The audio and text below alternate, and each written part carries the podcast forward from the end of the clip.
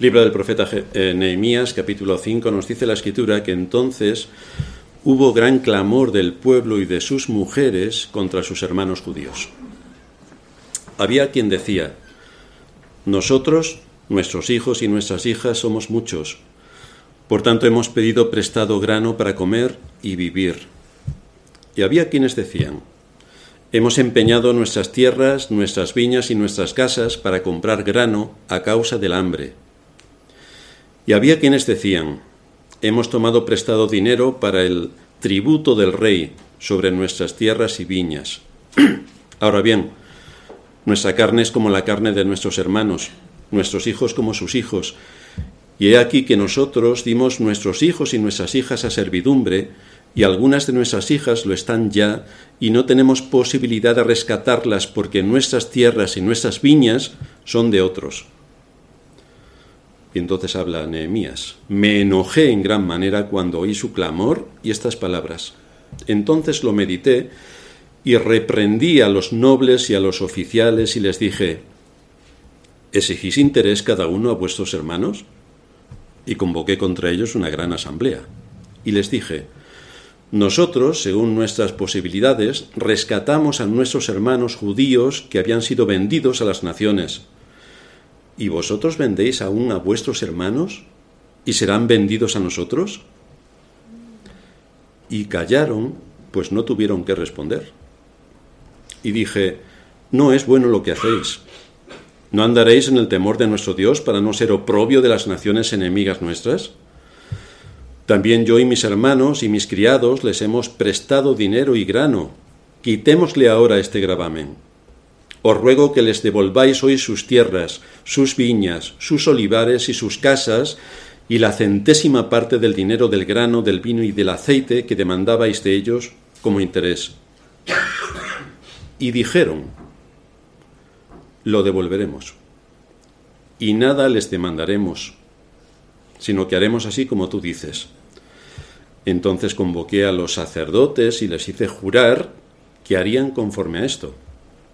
Además sacudí mi vestido y dije, así sacuda Dios de su casa y de su trabajo a todo hombre que no cumpliere esto, y así sea sacudido y vacío. Y respondió toda la congregación, Amén, y alabaron a Jehová, y el pueblo hizo conforme a esto. También desde el día que me mandó el rey Artajerjes, que fuese gobernador de ellos en la tierra de Judá, desde el año 20 del rey Artajerjes hasta el año 32, doce años, ni yo ni mis hermanos comimos el pan del gobernador. Pero los primeros gobernadores que fueron antes de mí abrumaron al pueblo y tomaron para ellos y tomaron de ellos por el pan y por el vino más de cuarenta ciclos de plata, y aun sus criados se enseñoreaban del pueblo, pero yo no hice así a causa del temor de Dios. También en la obra de este muro restauré mi parte, y no compramos heredad, y todos mis criados juntos estaban allí en la obra. Además, 150 judíos y oficiales y los que venían de las naciones que había alrededor de nosotros estaban a mi mesa. Y lo que se preparaba para cada día era un buey y seis ovejas escogidas. También eran preparadas para mí aves y cada diez días vino en toda abundancia. Y con todo esto nunca requerí el pan del gobernador porque la servidumbre de este pueblo era grave. Acuérdate de mí para bien, Dios mío, y de todo lo que hice por este pueblo. Cuando nos disponemos a analizar la palabra del Señor, no siempre hablamos de la salvación, aunque es algo que está siempre también en el telón de fondo, sino cuáles son las aplicaciones prácticas para la vida cotidiana y habitual en la que nos vemos envueltos, en qué situación política, económica y social se veía envuelta la nación de Israel. Pues es algo que aquí se nos muestra en qué situación política, económica y social se haya envuelta la Iglesia. Pues es algo que también tenemos que sacar de nuestro texto para saber cuál es la aplicación que tenemos para nuestros días y es en esto en lo que estaremos ocupados. El esfuerzo continuo que tiene la Iglesia es reedificar sus murallas. Ese es el esfuerzo continuo. Y esto es así para hacer frente a todos los ataques que constantemente le llegan a la Iglesia desde el mundo en el que vivimos. Insiste este mundo permanentemente en derribar todos y cada uno de los distintivos cristianos. Insiste en derribar los diez mandamientos. porque ¿quién le puede hacer caso a los diez mandamientos en el mundo en el que vivimos? Ya se encarga la sociedad y sobre todo el poder civil de anularlos por completo. Se encarga también de ridiculizar la palabra de Dios. Cualquier texto de las Escrituras en un entorno en el que estamos, si citamos un versículo o cualquier otro principio bíblico, es automáticamente ridiculizado. Y por supuesto, si hablamos del nombre de Dios, esto ya es el fin de los fines. Esto ya es despreciado y eh, se le toma por absolutamente nada a lo que supone el nombre sagrado del Dios de los cielos. Por cierto, en las universidades que fueron establecidas para conocer todo lo que Dios había dejado en la obra de la creación, una de las principales eh, facultades era la facultad de teología. En todas las universidades primeras había la facultad de teología, porque era lo más de lo más a lo que se podía ascender. Hoy fijaos en cualquier universidad pública a ver si encontráis una mínima asignatura de teología. Y veréis el mundo en el que vivimos. Pues así vienen todos los ataques. Así que tenemos que discernir para identificar cómo en nuestro mundo hay ataques muy sutiles del enemigo y que juntos podamos hacer frente a todos los ataques que la Iglesia recibe y que la fe recibe. Esto es algo que los judíos por eh, iniciativa y liderazgo de Nehemías estaban empezando a detectar. En esto es en lo que ellos estaban empeñados, aunando sus esfuerzos, aunando sus esfuerzos para conseguir un fin que era restablecer las murallas de Jerusalén con lo que esto suponía de simbolismo para defender el nombre de Dios y que desde Jerusalén saliera la luz a todas las naciones, que es exactamente el papel que tiene la Iglesia. Por otra parte, la Iglesia, como ocurría también en la historia que estamos exponiendo, la Iglesia no solamente sufre ataques de forma implacable desde fuera, sino también mucho más implacables desde dentro. En vez de que haya unidad en torno a la doctrina y que esto traiga paz en la Iglesia y todos procuremos trabajar hacia un mismo fin y objetivo, en vez de esto nos encontramos siempre a personas que perturban la paz y olvidan las normas y los principios que exponen las escrituras y entonces desestabilizan a la Iglesia y rompen su paz y su unidad. Esto es también lo que ocurrió en nuestra historia. Por más ataques que hubo, por más amenazas de enemigos externos, por más cansancio y por más desaliento, que estos judíos experimentaron en la gran obra de reedificación de las murallas, a pesar de todas estas cosas, la obra siguió adelante. A pesar de todo, la obra siguió adelante. Sin embargo, como todos sabemos, Satanás no descansa. Nosotros nos cansamos por todo. Bueno, nos duele la uña pequeña del pie izquierdo y decimos, mm, ya no puedo ir a la iglesia. Pero Satanás no actúa así. Satanás es valiente, es tenaz, es constante, de eso deberíamos imitarle, en su constancia. Así que, así que como Satanás no descansa, cuando ve que no puede destruir la obra por fuera, con enemigos externos, ¿de qué se ocupa? De los enemigos internos. Aquí empieza realmente una sutil maniobra satánica para destruir en aquel caso a Israel y en el caso que nos ocupa también a la Iglesia. Esta es su táctica porque Él usa elementos y usa personas que a veces ni esperamos que pudiera ocurrir, pero ocurre. Así que como Satanás no pudo lograr a través de Sambalat y sus aliados lo que se había propuesto para detener la obra e impedir la reedificación de las murallas e impedir que Jerusalén fuera lo que Dios establecía que fuera, entonces empezó a crear una división interna problemas entre los mismos judíos. Problemas entre los mismos judíos que estaban allí para reedificar las murallas. Donde no solamente se atentaba contra el proyecto de reedificación de las murallas, sino también a la vez contra la paz y la unidad y la existencia misma del pueblo de Dios. Si la estrategia, como todos sabemos, es divide y vencerás, pues ya lo tenemos todo listo. Si Satanás divide, vence porque no hay nada peor que una iglesia dividida. La manera en la que Nehemías va a tratar con esta situación, que es bastante delicada y peligrosa, nos enseña también cómo debemos tratar los problemas en la iglesia. Y aquí Nehemías nos va a dar una buena lección. El contexto nos muestra que aquellos hombres estaban comprometidos para culminar su trabajo reedificando las murallas de Jerusalén y rescatando el papel que Dios le había dado a la ciudad en cuanto a su responsabilidad de ser un testimonio del Dios vivo y verdadero, y también de ser luz a las naciones. Y todo se estaba haciendo a pesar de la oposición, la conspiración y el engaño de fuerzas externas, de enemigos externos. A pesar de todo, la, rectificación seguía adelante. Y esto es así como también debería ocurrir en la Iglesia, que nos preparásemos y equipásemos para repeler todos los ataques externos que vienen contra la Iglesia. Pero no es así. No. Generalmente nos encontramos que para repeler a los enemigos externos hay que conocer a los enemigos externos, pero la Iglesia no los reconoce, no los identifica. Por tanto, cualquier cuento que nos cuenten, por supuesto a través de los medios de televisión especialmente, la Iglesia, como hace el resto de la humanidad, se lo traga todo enterito y no sabe quién son realmente sus enemigos, sino es más, es que se suma al resto para combatir contra no sé quién, que resulta que contra no sé quién es precisamente a quien había que apoyar. Pero no, es todo al revés, andando como siempre la Iglesia también en el camino ancho. Bienvenidos.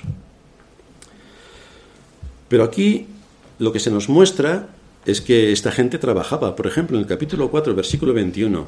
Nosotros pues trabajamos en la obra y la mitad de ellos tenían lanzas desde la subida del alba hasta que salían las estrellas. Estaban trabajando de verdad. En la iglesia generalmente, quienes no trabajan son los únicos que critican. Se ponen a criticar, a cuestionar, a atacar, a levantar calumnias, falso testimonio y a atentar contra la unidad y la paz. Esto lo hacen quienes no trabajan. Ahora, quienes trabajan, trabajan. Entonces, cualquier cosa que digan, pues se tiene en cuenta porque estamos trabajando. Y ellos están trabajando arduamente para ver cuál es la mejor opción que tiene la Iglesia para cumplir sus propósitos. Y entonces hay unidad y paz y un mismo objetivo. Pero quien llega a la Iglesia se sienta y solamente critica, pues tiene un gravísimo problema. Para empezar, está en contra de toda la enseñanza de la escritura. Y por otra parte, está acarreando por así una disciplina severa porque está atentando contra la paz y la unidad de la Iglesia. Así que no es algo para tomárselo a risa. Por otra parte, si alguien no se ha parado a pensar en un contexto como el que están eh, incluidos estos judíos, que dicen nosotros trabajábamos en la obra y la mitad de ellos estaban con lanzas desde la subida del alba hasta que salían las estrellas. Si alguien no se ha parado a pensar en toda esta gente trabajando sin descanso para reconstruir las murallas y estar a la vez alerta contra los enemigos que querían derribar las murallas y que no siguiera adelante la obra, debe preguntarse pues trabajando 24 horas al día, 7 días a la semana, trabajando, todos, ¿cómo tenían sus ingresos para comer cada día? ¿De dónde provenían sus ingresos? ¿Cómo podían hacer frente a muchas bocas que alimentar? Porque las familias en aquel tiempo eran familias de verdad y no como en nuestra época que tenemos un hijo, dos hijos y eso ya, bueno, es lo más de lo más, pero en aquel tiempo tenían seis hijos, ocho, catorce hijos. ¿Cómo comían esta gente? ¿Cómo alimentaban a toda la familia? cómo se sustentaban.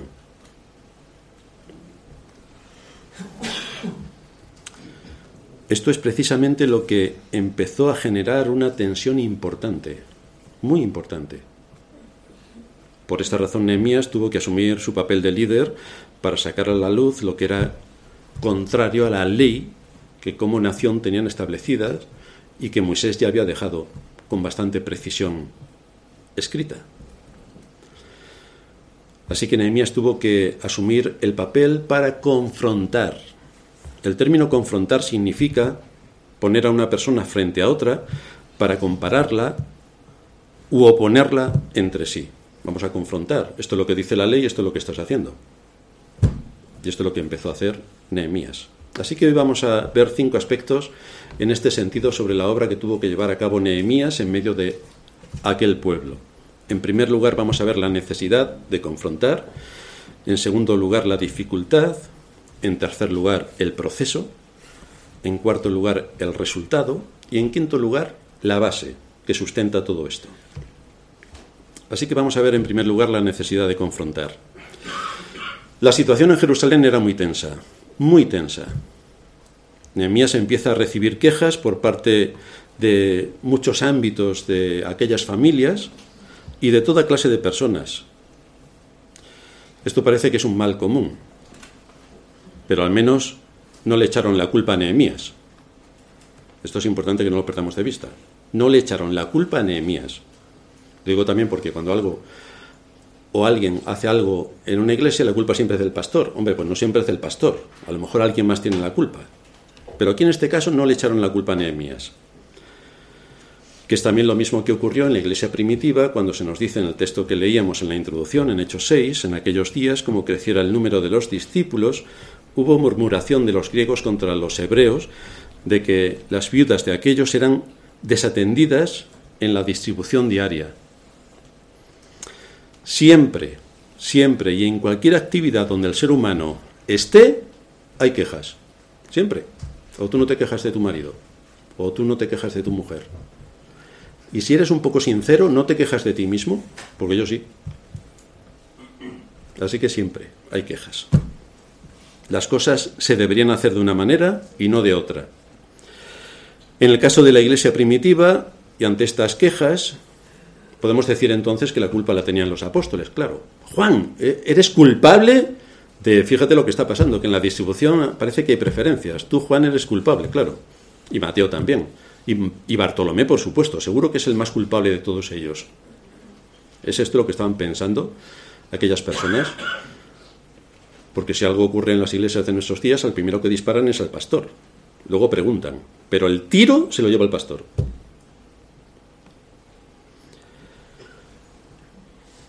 Menos mal que en aquel tiempo a nadie se le ocurrió acusar a los apóstoles de vete a saber qué. Pero siempre estamos en este contexto por causa de que somos seres humanos y caídos. Y entonces a veces se nos tiene que reprender. El asunto es cómo aceptamos la reprensión cuando las cosas no están como a nosotros nos parece. Ahora nos encontramos en medio de la reedificación de las murallas, que con gran esfuerzo se está llevando a cabo. Recordad que necesitaban mucha mano de obra, mucha mano de obra, mucha, y mucho tiempo para llevar a cabo una obra tan extraordinaria, rectificar unas murallas de una gran ciudad. Esto requería un trabajo extraordinario.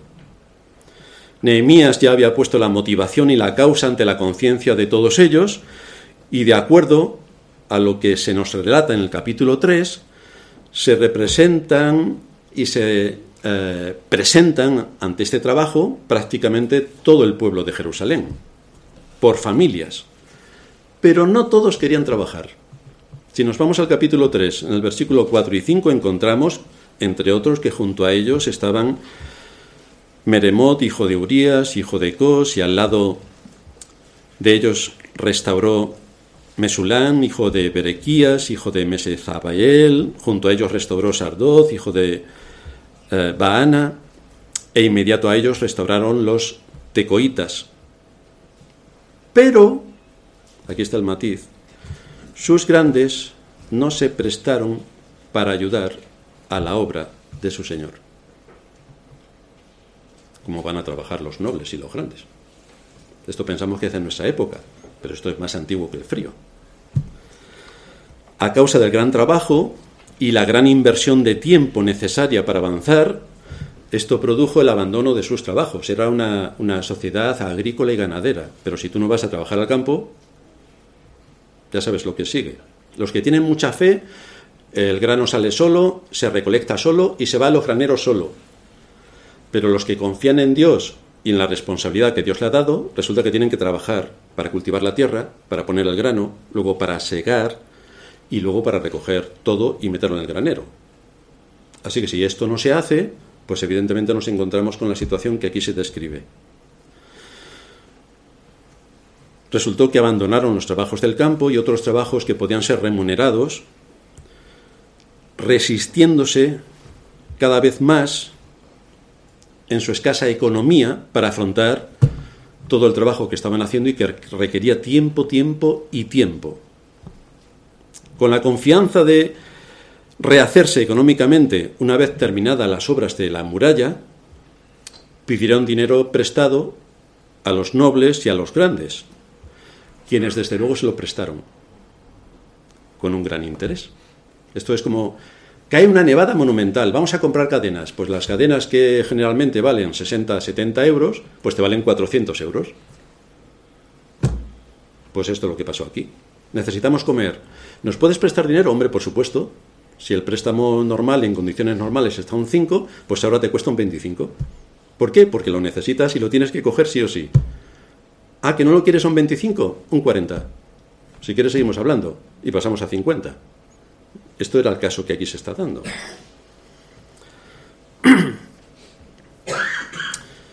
Pero yo estoy seguro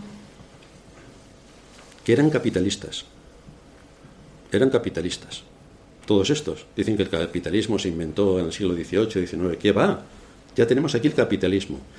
Menos mal que no llegó el sociocomunismo, porque si no todos estarían muertos. Así que menos mal que era capitalismo en aquella época. Esto es una broma con sentido serio. Pues esta era la lamentable condición de los judíos en Jerusalén, agotados por el trabajo atroz, atracados por sus hermanos, atacados por las maquinaciones de sus enemigos y sufriendo la realidad, sufriendo la realidad una realidad que quedaba muy lejos de esas visiones idílicas que la esperanza les había pintado, de que por fin cuando llegasen a pertenecer y a estar en Jerusalén, por fin estaremos en nuestra patria. Pues resulta que había que trabajar y pasar muchas necesidades antes de que eso se cumpliera. Así que la realidad con la visión idílica chocaba brutalmente. Bienvenidos al mundo. Esto debió haber sido bastante duro para su fe y para su paciencia. Bastante duro. Porque uno pensaba, ah, llego a Jerusalén, pero resulta que tienes que trabajar.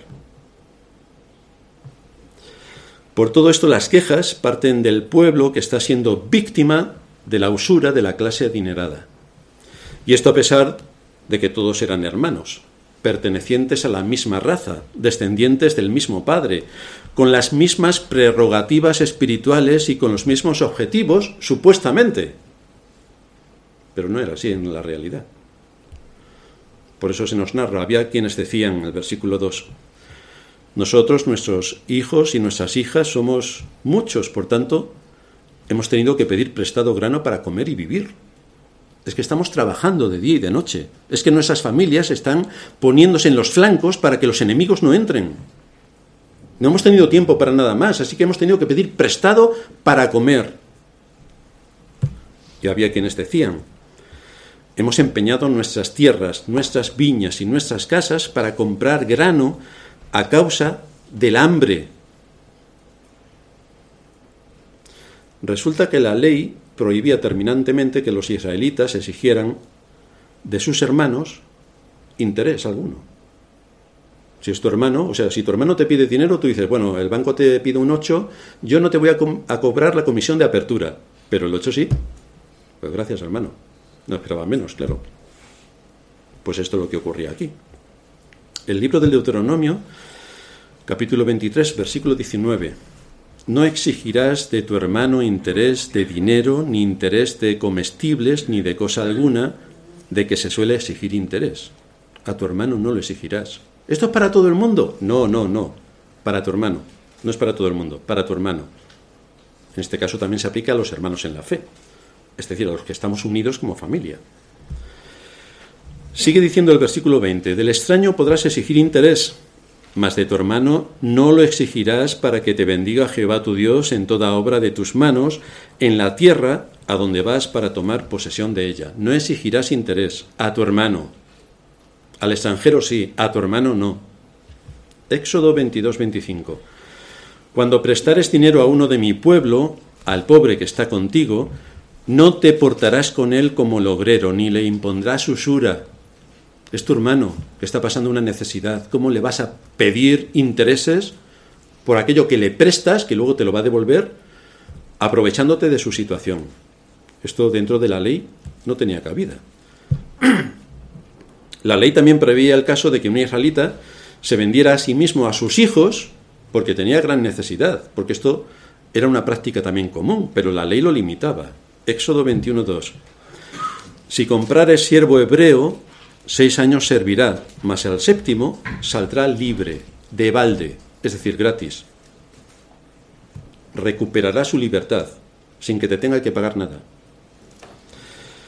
De la misma manera, la ley imponía que los necesitados entre ellos fueran, los, necesitados que se daban a la esclavitud, fueran tratados con benignidad. Así el libro de Levítico, capítulo 25, versículo 35, cuando tu hermano empobreciere y se acogiera a ti, tú lo ampararás. Como forastero y extranjero, vivirá contigo. No tomarás de él usura ni ganancia, sino tendrás temor de tu Dios y tu hermano vivirá contigo. No le darás tu dinero a usura, ni tus víveres a ganancia, no te aprovecharás de él para tu beneficio personal.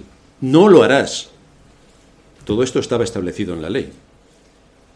Es de aquí de donde Nehemías va a sacar toda la argumentación para defender el caso al que se presenta con esta usura desmedida que se está llevando a cabo en medio del pueblo de Israel, el pueblo de Jerusalén. Así que en esta ocasión, a pesar de estar trabajando continuamente para reedificar las murallas, los hijos y las propiedades se empeñaban a causa del alto interés que exigía la clase gobernante, sus hermanos. Las propiedades se consideraban sagradas por haberlas heredado de sus padres. Era la tierra de Israel que Dios dio en posesión a las once tribus, porque la tribu doce de Leví no tenía posesión, pero sí las otras once tribus. Los judíos que habían llegado a Babilonia, que venían de otras regiones a las que habían sido llevados como esclavos, compraron a base de mucho sacrificio una pequeña propiedad. Y ahora los grandes ponían en peligro sus propiedades que las tuvieron que empeñar para poder comer. Pero había más, porque teniendo que pagar los impuestos al rey, yo creo que esto de los impuestos siempre ha ocurrido. Nosotros nos quejamos mucho de que Hacienda en nuestra época son unos ladrones con toda la expresión del término. Pero es que ladrones siempre ha habido. O sea, estando en esta situación, los impuestos tienen que ser cobrados. Y por lo tanto tenían que empeñar sus casas y poner a sus hijas y sus hijos en servidumbre para pagar los tributos reales.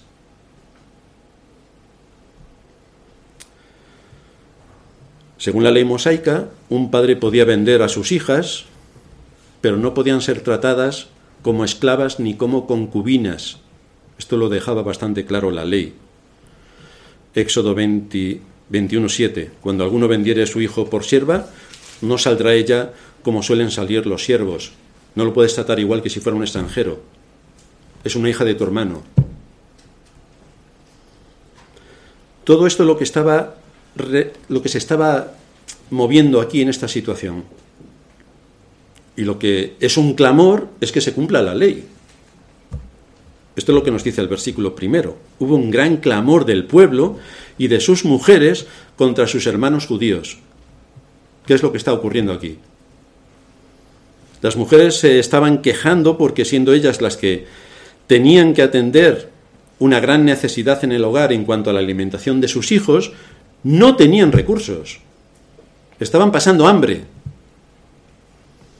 El hecho de que sus maridos estuvieran reedificando la muralla todo el día y toda la noche de, guardia, y luego además toda la familia también iba a asegurar las posiciones para que no entrasen los enemigos, los dejaban sin ningún tiempo para hacer nada más y sus ingresos se iban reduciendo. Sus escasísimos ingresos o su pequeña fortuna, entre comillas, se iba reduciendo hasta pasar hambre. Todo estaba en contra de la ley de Moisés y se estaba actuando en contra de la ley. Los ricos se estaban haciendo más ricos a costa de los pobres y los pobres eran cada vez más pobres a costa de los ricos.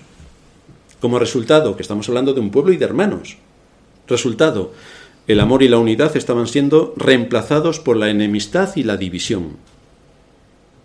Pero ¿quién se iba a aprovechar de las murallas y de la reconstrucción de las murallas y de lo que suponía Jerusalén? ¿Quién se iba a aprovechar de esto? Todos los habitantes de Jerusalén, incluidos los ricos. Entonces, Así que teniendo en cuenta que estaban reedificando las murallas de la ciudad que constituía una defensa para todos y que suponía el reconocer la gloria, el nombre y el honor de Dios, esto que estaba ocurriendo era una vergüenza absoluta. Todo esto hacía que los responsables fueran confrontados con su pecado. Lo que estaba sucediendo no podía pasarse por alto.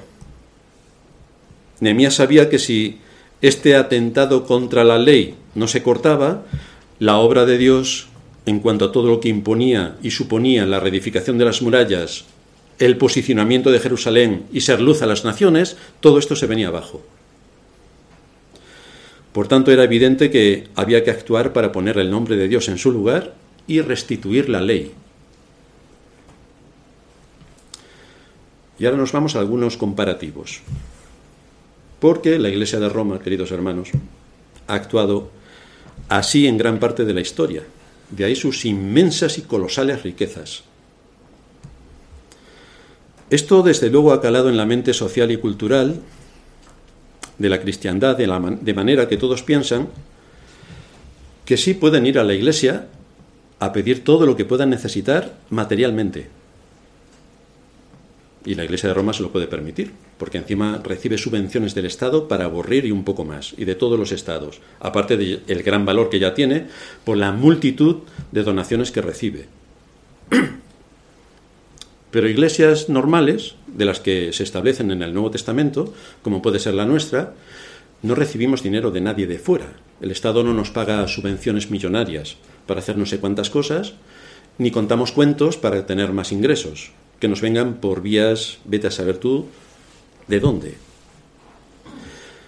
Pero como la idea de la Iglesia de Roma ha calado en la mente de la cristiandad, muchos se acercan a la Iglesia asumiendo que como la Iglesia es inmensamente rica, según lo que alguien puede suponer, tienen el derecho a recibir todo cuanto necesiten, porque para eso está la Iglesia. Pues esta es la situación en la que nos podemos encontrar aunque la Iglesia tiene recursos limitados para cubrir todas las necesidades de todas las personas que se acercan a la Iglesia, olvidan muchas de las personas que se acercan a la Iglesia que una Iglesia normal establecida de acuerdo a las enseñanzas del Nuevo Testamento recibe sus em, ingresos por los diezmos y ofrendas de sus miembros. Nada más, nada más y nada menos. De ahí tiene sus ingresos y sus recursos, de los diezmos y ofrendas de sus miembros. Así que si una iglesia la componen, por ejemplo, 15 familias de miembros y llegan 15 familias nuevas que necesitan de todo, pues lamentablemente no les podemos ayudar. Primero, porque no somos una ONG, tenemos otros objetivos. Y segundo, porque para nosotros es inviable. El Estado no nos da millones todos los años para que lo gastemos en lo que queramos. No, los recursos salen de los miembros de la Iglesia. Y si los miembros son pobres, pues los recursos son pobres. Si los miembros ganan, mil euros al mes, pues a razón de eso recibe la iglesia, pero no más. Si nos llegan cinco familias con muchas necesidades, pues no podemos atender a cinco familias. Primero, porque ese no es nuestro papel. Y segundo, porque no tenemos recursos. Si nos llega una familia que necesita vivienda, gastos de luz, agua, internet, electricidad, no sé qué más, comer, vestir y transporte, pues lamentándolo mucho no le podemos asistir, ni siquiera a una familia, porque no tenemos recursos para cubrir todas esas necesidades, que además en Madrid son extraordinarias. Entonces hay que tener cuidado con todas estas cosas de cómo uno se acerca a pedir qué, a quién. Porque es el caso exactamente opuesto de lo que nos está mostrando esta historia. Estamos en la antítesis. Por otra parte, si alguno de los propios miembros de la Iglesia atraviesa una necesidad puntual, por supuesto que le vamos a ayudar. Por supuesto que le vamos a ayudar, pero estamos hablando de la familia de la fe, de gente que conocemos, que está entre nosotros, que son miembros, que están participando, que están trabajando y que tienen una necesidad puntual porque la providencia les ha visitado. Pues que no tengan ningún problema, que le vamos a ayudar a la familia de la fe. Pero quienes se acercan a la iglesia con la intención de que le resolvamos su vida económicamente y que cubramos todos sus gastos, pues deben desistir porque no va a ser así. Deben desistir. Esto es bastante duro decirlo en esta época en la que todo el mundo es muy bueno, pero es que la enseñanza de la escritura nos lleva por otro sitio y los recursos también. Fijaos, os voy a contar mi última experiencia. Es el de una persona que empezó a asistir a la iglesia y le gustaba la iglesia, bueno, bueno, bueno, no, no, nos daba besos continuamente de casualidad, pero le gustaba la iglesia una barbaridad. Vaya, ¿cuándo nos alegramos de que te guste la iglesia? A la tercera semana me escribe diciendo que por la calle le han robado todas sus pertenencias y todo su dinero. Vaya, qué casualidad. Con lo que ella quiere la iglesia.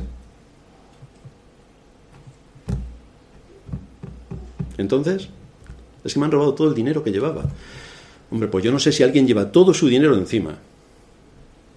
Y segundo, qué casualidad que te lo hayan robado. O sea, no has tenido, no has podido protegerle de otra manera, no has podido atenderle de otra manera a tu dinero, todo tu dinero. Y como evidentemente le dije que podíamos ayudarle en lo que pudieran necesitar, pero que no le íbamos a dar dinero, pues desapareció tal cual como apareció. Ese era su amor por la iglesia a lo mejor en vez de amor a la iglesia tenía otra cosa de fondo el asunto. Y como esa otra cosa de fondo del asunto no se le dio como se esperaba después del cuento, pues ya la iglesia tampoco fue mantenida en su mente como ella ideológicamente nos mostraba. Lo que quiero decir con esto es que la iglesia local no es una ONG. Ayudamos en lo que podemos, pero también nos damos cuenta de los cuentos. Y entonces los cuentos no los atendemos. Otra cosa es que familias creyentes se queden sin casa a causa de una inundación que todo se los ha arrebatado. Esto es un asunto de la providencia. O que haya una guerra por la cual familias de iglesias hermanas tienen que huir desfavoridas. Pues ya veremos cómo lo organizamos, pero desde luego no se van a quedar sin techo. O que por un impacto de la providencia eh, haya un terremoto y tengan y se queden sin absolutamente nada. Pues que nadie tema que nadie va a pasar frío, ni va a tener falta de alimento, ni de ninguna otra cosa, porque ya nos organizaremos para darle cobertura a toda esa necesidad. Pero una cosa es que la providencia traiga todo eso sobre nosotros, y otra cosa es que yo diga, me voy a ir con mi familia a Hawái, que allí se vive fenomenal, y como hay una iglesia, pues ya la iglesia me atenderá. Pues hombre, si te quieres ir de vacaciones, te las pagas tú.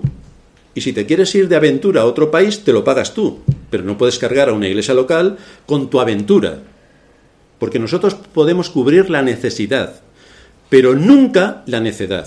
Son dos palabras que parecen iguales, pero no tienen nada que ver. Son opuestas. Cubrimos la necesidad, pero no la necedad. Si te lanzas a una aventura, pues te la pagas tú.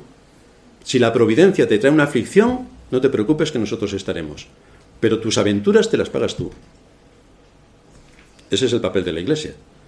Y en eso estamos ocupados. Al igual que Nehemías se queja de estos usureros y les reprende, también tenemos en contrapartida otros usureros que se acercan a la iglesia para pedir. Nunca para dar. Pero para, para, pedir sí que se acercan a la iglesia. No he visto a nadie que se acerque a la iglesia y diga, mira, tengo un millón de euros, toma. No, pero sí los que se acercan, no me estoy refiriendo a los miembros, si hay muchos que se acercan a pedir, pero, pero, pero nosotros de dónde nos viene el dinero? Pues si nos viene de los miembros que están aquí presentes. Si, si, recogemos X dinero, pues X dinero que tenemos disponible, pero no para atender a todo el mundo que se acerque por la puerta a pedir, porque entonces serían millones los que vienen a pedirnos cosas. Ya tiene el Estado su organización para dar y ONGs que cobran millones para dar al necesitado. Así que ese es el curso que tienen que seguir. En segundo lugar, vamos a ver la dificultad que se encuentra en Nehemías en la confrontación. Como podemos imaginarnos, Nehemías se enfrenta a una situación bastante difícil.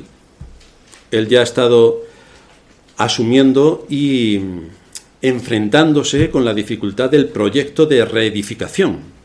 Y recientemente acababa de tratar con los temores y el desánimo del pueblo y ha tenido que animarles, ahora que iban por la mitad de la reconstrucción de las murallas, ha tenido que animarles para que sigan adelante, para que no se den por vencidos, que vamos ya por la mitad, tenemos que seguir adelante.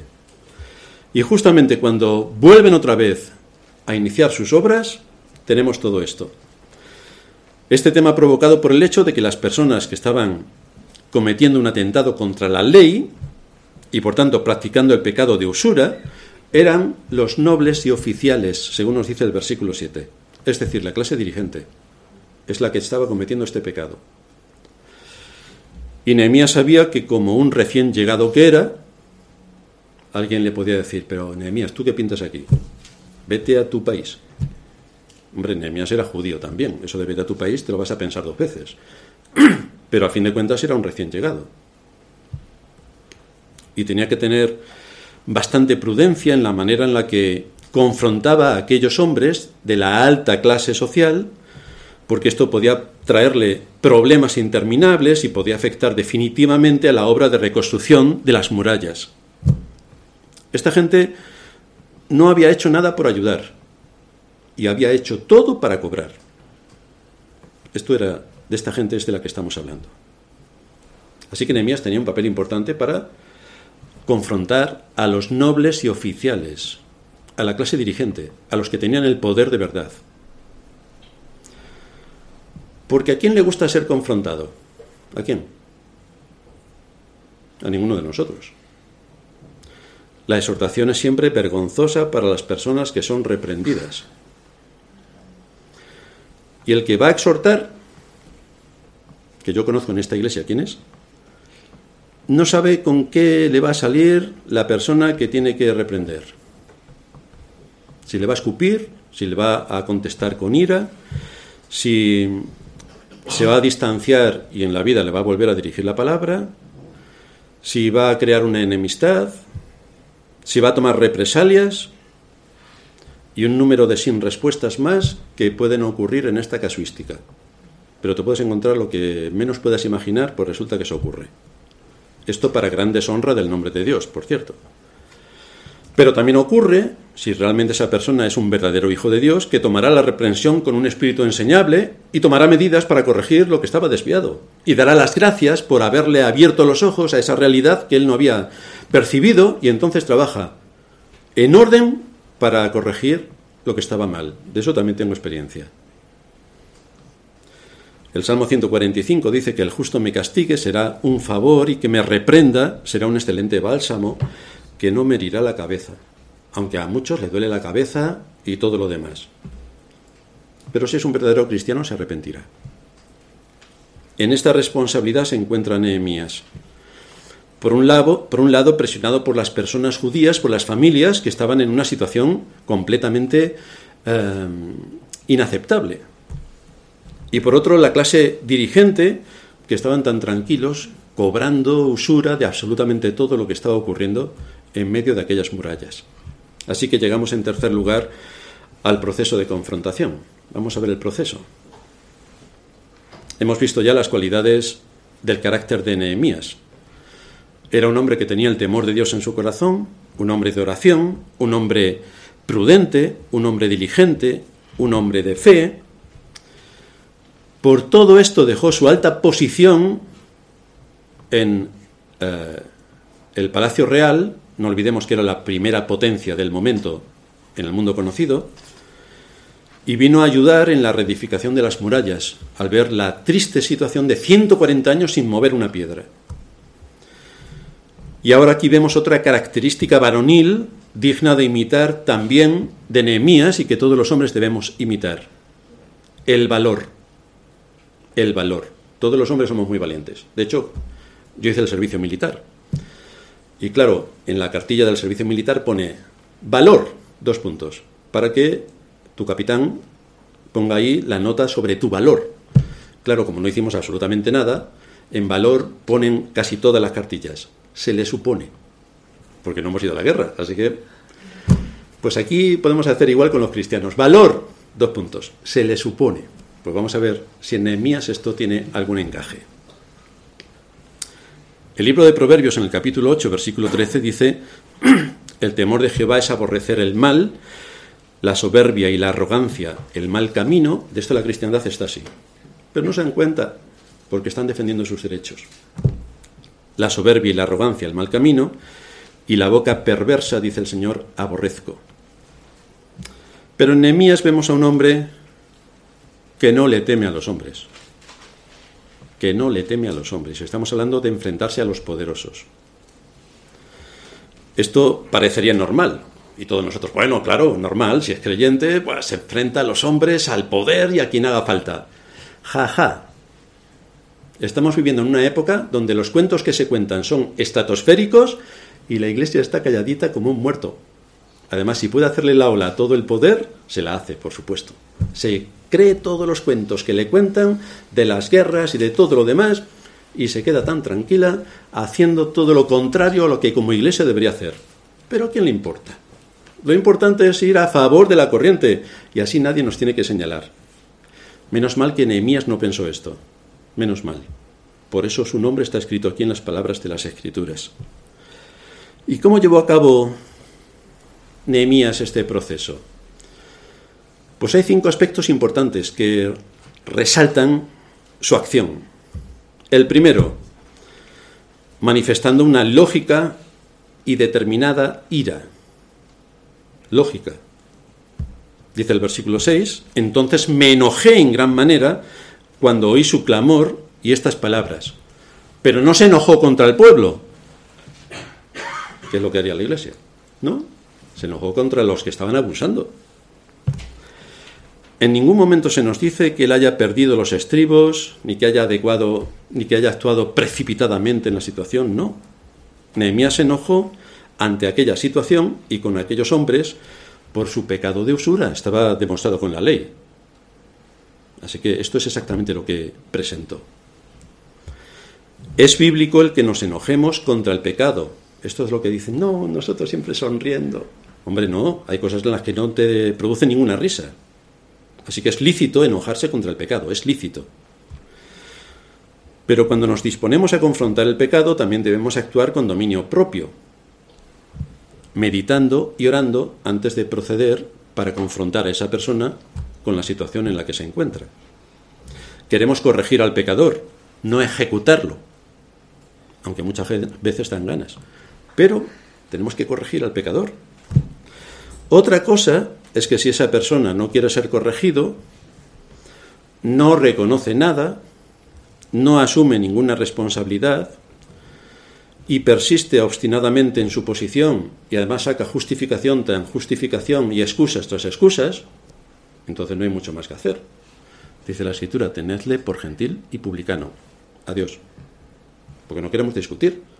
Si nada de lo que has hecho reconoces y si todo te parece bien y presentas excusas y justificaciones, pues aquí no haces nada.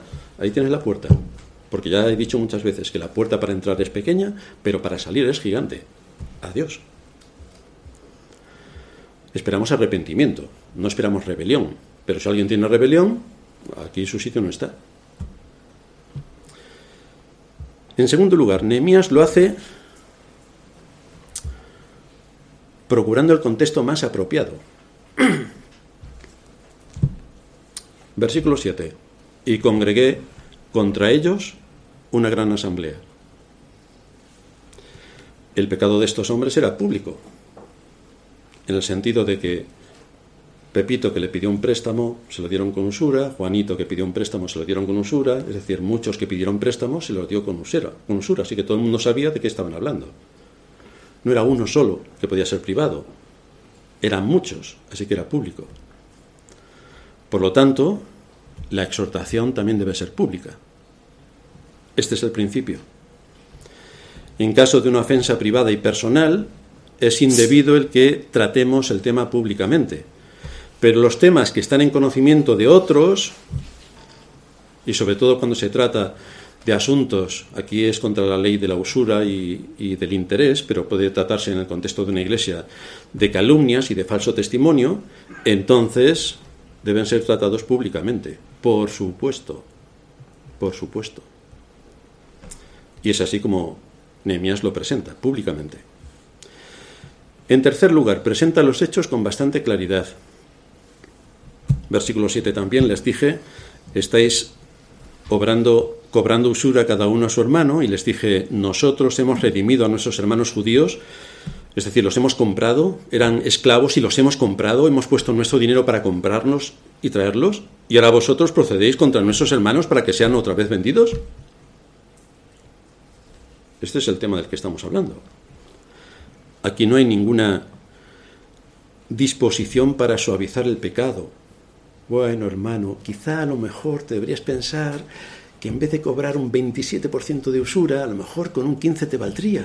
No está suavizando y intentando rebajar la pena, ni buscando cómo excusar a los nobles, porque imagínate tú que se enfrenta a ellos y ellos ponen mala cara y se rebelan contra lo que Nehemías estaba exponiendo.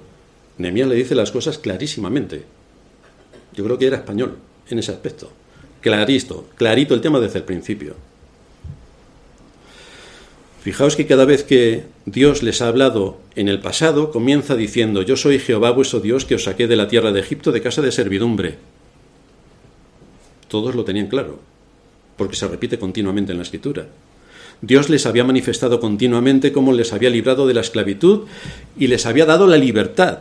Y resulta que ahora ellos toman esclavos de sus propios hermanos, que están reedificando la ciudad, que están eh, invirtiendo todo su tiempo, todo su esfuerzo, todos sus recursos en edificar las murallas y que Jerusalén sea lo que tiene que ser, y encima les cobran impuestos, les cobran interés, permiten la usura, toman a sus hijas como esclavas. Así que esto es lo que no se puede permitir. Por lo tanto, la acusación es bastante directa. En cuarto lugar, les habla su conciencia. No está bien lo que hacéis, ¿No debéis andar en el temor de nuestro Dios a causa del oprobio de las naciones enemigas nuestras? ¿No tenemos enemigos fuera a los que combatir? ¿Por qué estáis combatiendo contra los de dentro? Es que no hay enemigos fuera. ¿No tenemos a multitud de enemigos que intentan derribar las murallas? ¿Por qué os sumáis vosotros a ese ataque para que las murallas no se edifiquen?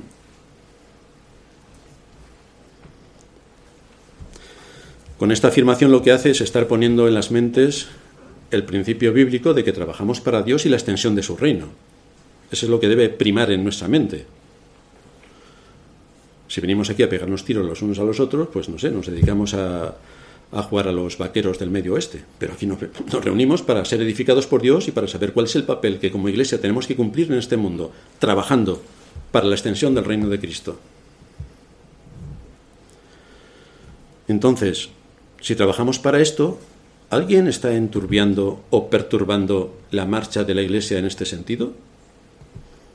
¿Alguien está enredando para que el progreso del Evangelio y la extensión del reino de Cristo se detenga?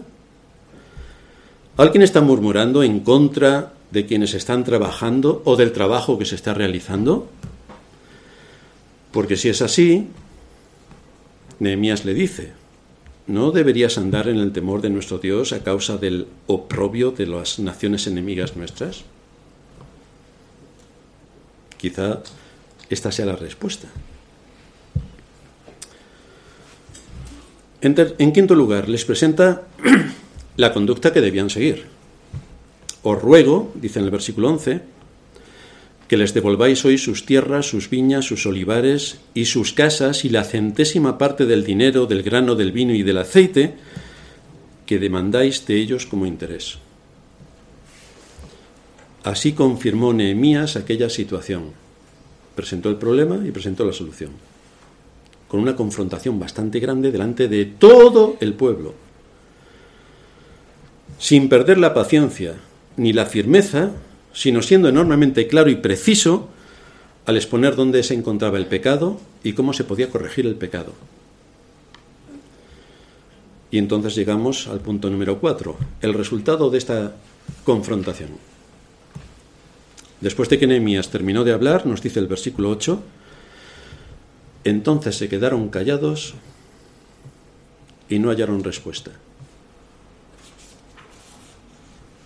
Esto generalmente en la iglesia no existe, porque empiezan, y tú más, y tú más, y tú, y tú, y tú, y tú, al pastor.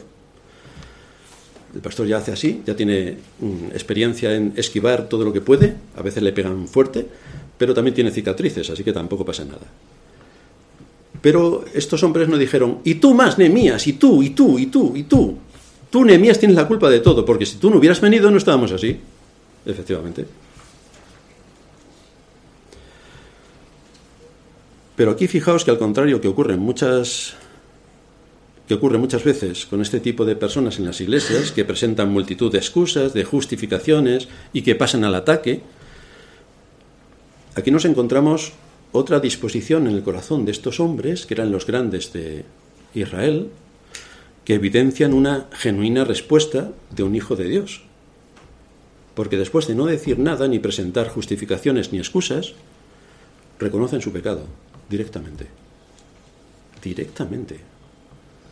Y aquí, cuando a alguien le tocan alguna cosa, le duele. Pero cuando le tocan el bolsillo, esto ya es un dolor escandaloso. Por eso las iglesias tienen tanta deficiencia de, diezmos, no de ofrendas, de diezmos.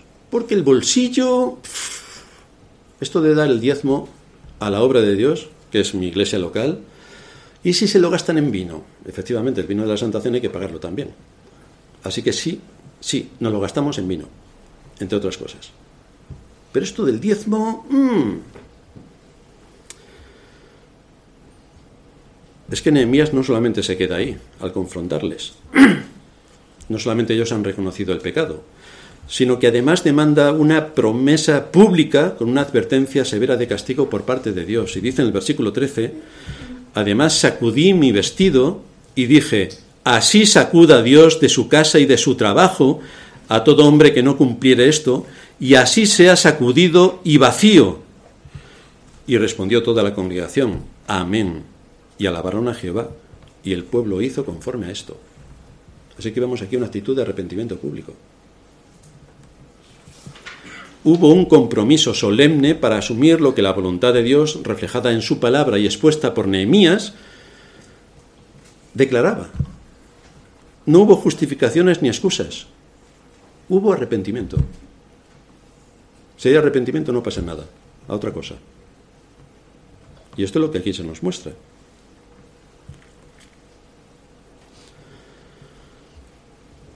Esto nos lleva también como contrapartida a lo que muchas veces ocurre en la iglesia.